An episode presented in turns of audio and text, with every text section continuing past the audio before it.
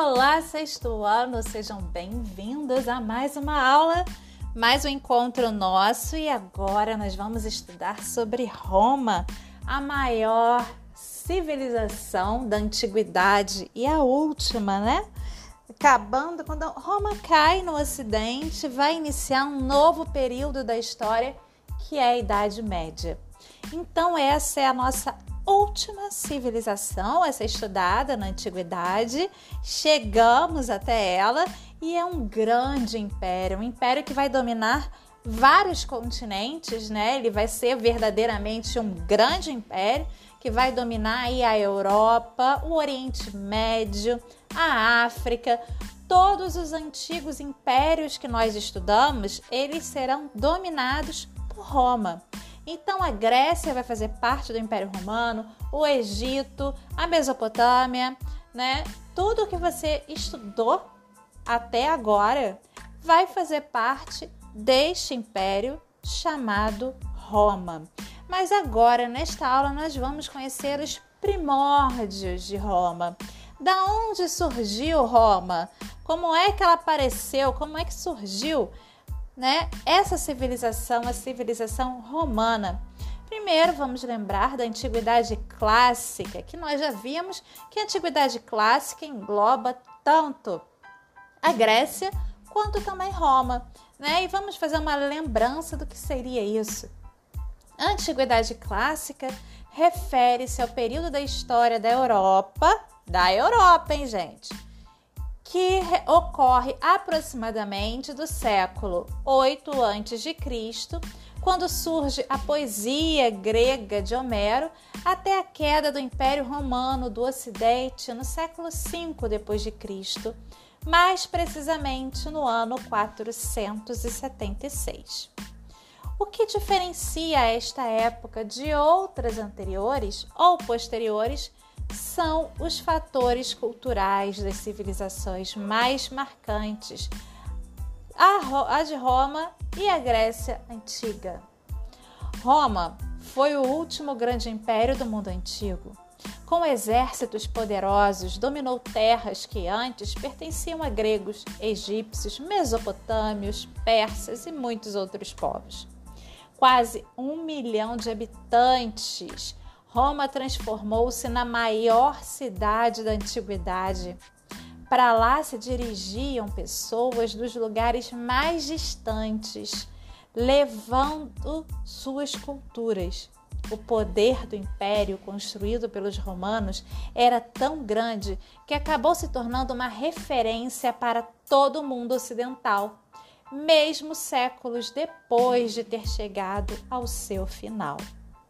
Então, Roma, gente, ela vai influenciar né, todo mundo, inclusive o nosso idioma, o idioma que falamos hoje, o português, ele é originário do idioma que se falava em Roma, que é o latim. Né? A maioria das línguas que se fala hoje é de origem latina, que é que por quê? Porque Roma dominou todo mundo, né, gente? Todo mundo conhecido, vários continentes e com isso espalhou a sua língua, que só que influenciou os demais idiomas pelo mundo todo. Então Roma vai ser um grande referencial por ter dominado todo mundo conhecido. É essa a importância do Império Romano. Vai deixar para gente um legado tão grande quanto a cultura grega. Por isso que é tão importante que a gente conheça e que a gente estude. Qual é a origem de Roma? A gente tem uma explicação mitológica e a gente tem uma explicação científica. Obviamente que o mais legal sempre é o mitológico, né? E é o que os romanos acreditavam na época, porque não existia ciência.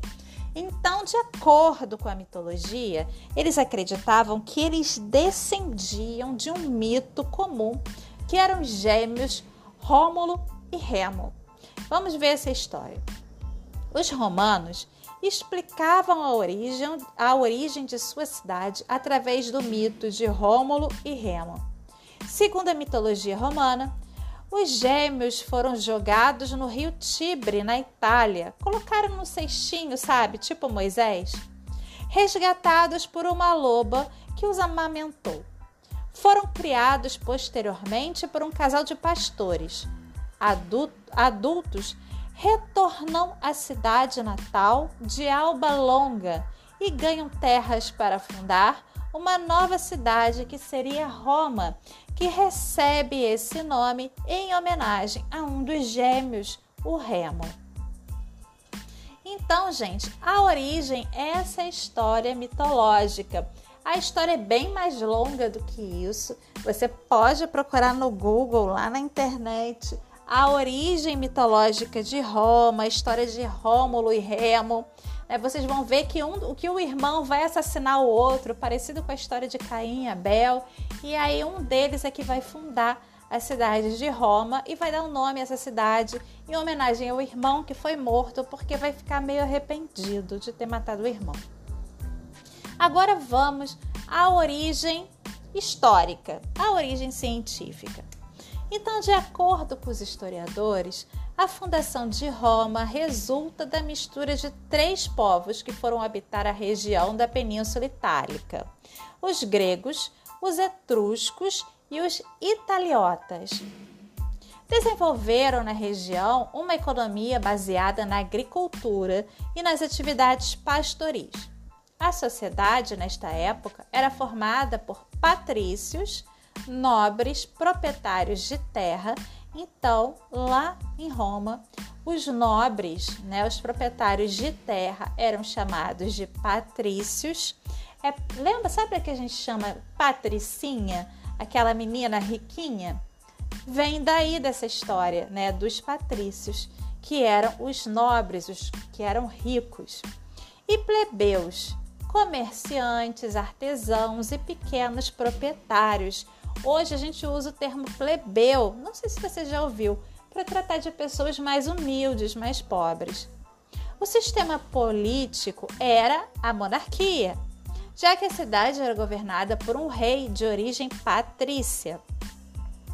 A religião neste período era politeísta, adotando deuses semelhantes ao dos gregos, porém com nomes diferentes. Por exemplo, é, Zeus tinha um nome né, referente, tinha um nome bem diferente. Os nossos planetas, né, Plutão, Saturno, Netuno, são os nomes relacionados aos deuses gregos na versão na versão romana. Mas eu não sei exatamente, a gente vai ter uma aula que tem uma tabelinha mostrando qual era o nome de cada um, tá? De acordo com aí. Eu lembro que, por exemplo, Ares é Marte e que Afrodite é Vênus, mas Zeus especificamente eu não tô lembrada. Eu tenho que olhar naquela tabela. Quando a gente for ver aula sobre a mitologia, sobre religião, a gente tem uma tabela. Bom, nas artes destacava-se a pintura de afrescos, murais decorativos e esculturas com influências gregas. Então, os gregos influenciaram muito a cultura e a religião né, de Roma. Como a gente viu, a Grécia influenciou demais né, o mundo ocidental e influencia até hoje. Então não foi diferente com Roma. Roma, na questão cultural e religiosa, ela é totalmente influenciada pelos gregos. Agora vamos à localização no mapa. Quando você pega o mapa, você vai ver a Itália olhando para a Europa e você vai achar a Itália fácil, fácil, porque ela parece uma bota dentro do mapa da Europa. Uma bota que vai em direção ali ao mar Mediterrâneo, que não é bem o mar, né? É uma baía. Ali, uma baía grande, mas eles chamavam de mar na época porque eles não conheciam o mar. Ninguém navegava no mar, era a vida era só ali nesse Mediterrâneo, nessa baía aonde todo mundo vivia, né? Onde viviam as civilizações da época. O Egito, Grécia, Roma, né? Todos os países lá da Mesopotâmia, todas as civilizações, tudo ali girava em torno do Mediterrâneo. Era o que eles conheciam como mar. Ninguém ali tinha chegado até o Atlântico, nem o Oceano Pacífico para saber o que é o mar, marzão mesmo. Então a localização de Roma fica na Itália, até hoje, né, a capital da Itália. Então Roma hoje é a capital da Itália, país europeu, localizada em uma das penínsulas do mar Mediterrâneo, Trata-se da Península Itálica, essa que parece uma bota de salto alto, situada na Cordilheira dos Alpes e banhada pelo Mar Adriático, Tirreno e Jônico. Como vocês podem ver, eles não sabiam nada de mar na antiguidade. Mas enfim, ficou o nome até hoje. Então, essa é a localização de Roma. E a princípio é é esse que vai ser a cidade, né? No comecinho e depois vai se expandir por toda a bota da Itália, vai aumentar aí e ocupar tudo o que é visível em volta do mar Mediterrâneo, que eram as terras conhecidas daquela época. Ninguém conhecia o resto. Então, esse vai ser o início de Roma. Ok? A nossa aula é curtinha, fica aqui com esse conteúdo. Vocês vão responder três questõezinhas aqui nas nossas atividades sobre essa localização e sobre as origens de Roma. Espero que vocês tenham aprendido, que não tenha ficado nenhuma dúvida e até a nossa próxima aula. E se tiver dúvida, pode deixar a mensagem aqui para mim que eu respondo, tá bom, gente? Um beijo e até a próxima aula.